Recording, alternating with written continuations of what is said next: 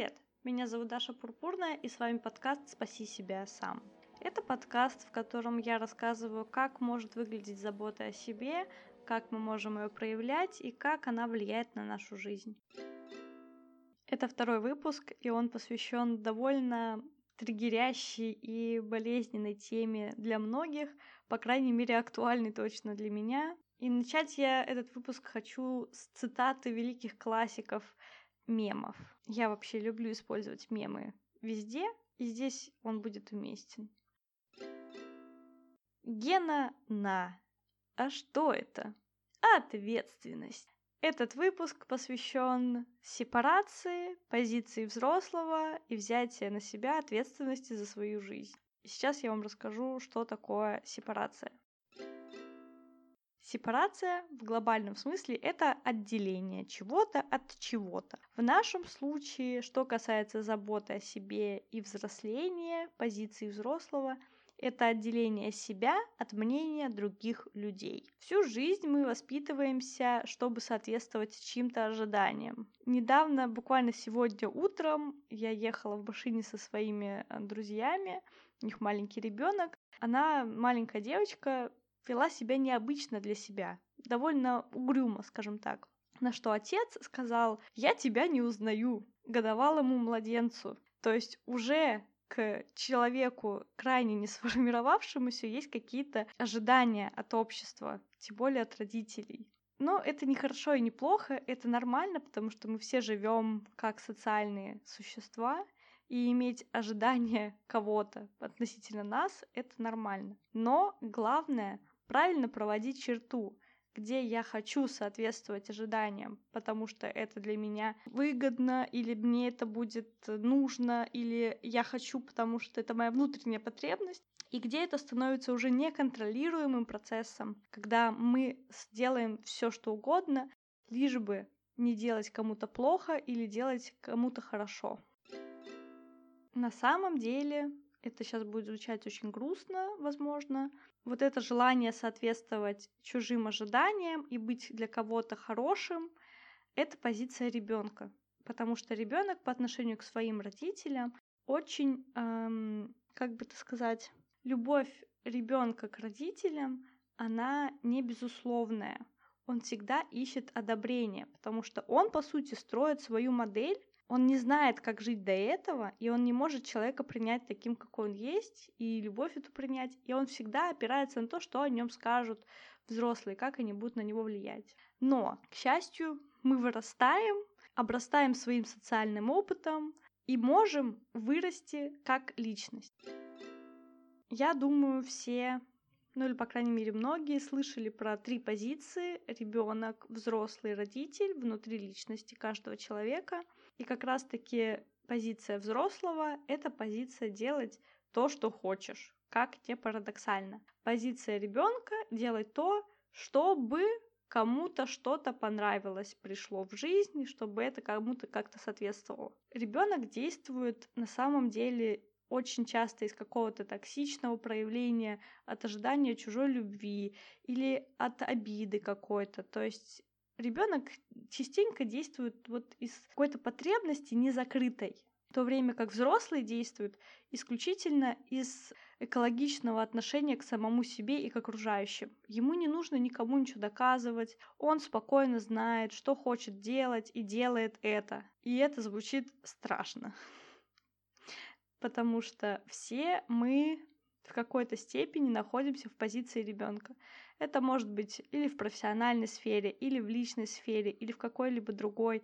Но мы так или иначе не можем сказать, что все такие супер сепарированные, супер взрослые во всех сферах. Все равно вылезают вот эти вот обиженные дети внутри нас.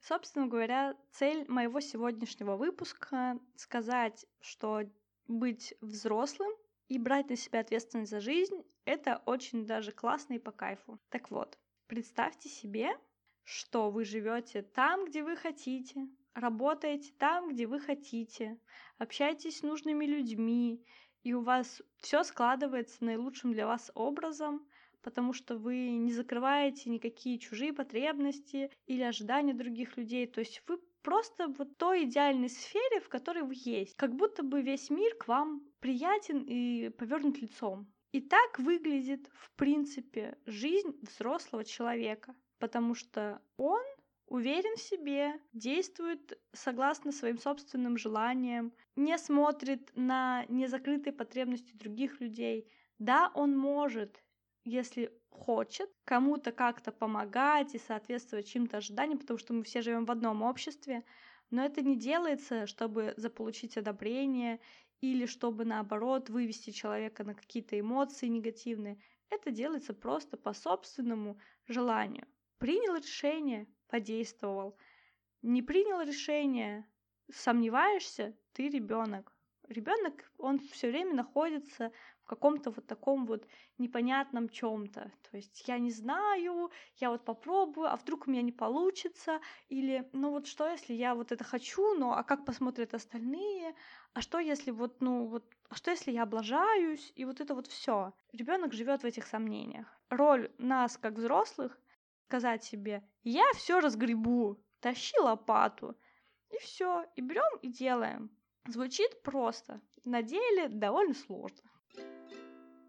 Какие есть подводные камни, почему это сложно? Одна из самых больших сложностей, наверное, это столкнуться с синдромом самозванца. Он знаком довольно большому количеству людей, и это сомнение в себе как в профессионале и в какой-то области, или в принципе в себе как в достойном человеке. Как будто бы ты не можешь быть вот таким. Его ноги растут тоже из детских травм, но сейчас я открою секрет, как можно посмотреть на это по-другому. Синдром самозванца — это сравнение себя со всеобщим глобальным полем всех людей и всех их знаний. То есть как будто бы вот есть ты один, а есть вообще все знания в этом мире, и все люди ими обладают. А вот ты один не обладаешь вот этими всеми-всеми-всеми знаниями, поэтому ты априори хуже других в какой-то степени. Но в действительности но в действительности есть только этот человек, другой человек, третий, четвертый, пятый. Ты сравниваешь себя не со всеми ними, а условно с каждым из них. То есть ты не проигрываешь, потому что ты не обладаешь всеми знаниями в мире. Никто не обладает всеми знаниями в мире. А вот конкретно этот человек знает вот это, но он может не знать то, что знаешь ты про другую область. Да, то есть кто-то умеет завязывать шнурки бантиком, а ты умеешь и бантиком, и вот как там другой вариант, не знаю, морским узлом. И тот, кто завязывает только бантиком, он такой думает, damn, а вот он хорош, он может морским узлом завязать шнурки, а? Но на самом деле есть еще тоже очень хорошая мысль, что сравнение это всегда проигрыш, потому что куда бы мы ни пошли, как только начинается вот этот момент, кто лучше, кто хуже, говорит о том, что в принципе есть какие-то нормы. Come on, где они? Кто их написал? Пришлите мне ссылку, я почитаю. Но это не похоже на какое-то объективное знание, честно говоря. Однако это уже в области философии, потому что все равно мы так или иначе сравниваем себя с кем-то или с какими-то их проявлениями. Вот мы поговорили, почему важно брать на себя ответственность, чтобы жить лучше, чтобы жить так, как хочется, и не бояться осуждения, как она выражается, вот это вот сомнение в себе, на примере синдрома самозванца. И пора бы уже рассказать, какими путями можно преодолеть вот, этот, вот эту позицию ребенка и быть в процессе все чаще, по крайней мере, по первых порах, вылезать из позиции ребенка в позицию взрослого. То есть брать на себя вот это вот гена на ответственность. Это была первая часть этого выпуска. Дело в том, что он получился опять-таки получасовым, как и первый, и по просьбам вас я решила сокращать выпуски, и они будут идти примерно минут по 15 каждый. Так что в этой части мы затронули саму проблему, а во второй части, которая выйдет сразу же, там не будет, знаете, типа затравочка, а потом бам, все сразу будет. А во второй части что с этим делать? Так что вы можете сами там взять перерыв, послушать первую часть, потом приступить ко второй или как вам угодно. В любом случае, благодарю вас за то, что вы послушали этот выпуск. Подписывайтесь на канал подкаста в Телеграме, Save Yourself подкаст в группе ВКонтакте, Спаси себе сам подкаст и рассказывайте о нем своим друзьям, близким. Я буду очень благодарна. Это потому что очень сильно помогает вообще, в принципе, всему вам, другим людям, ну и мне, разумеется. Люблю, целую, пока!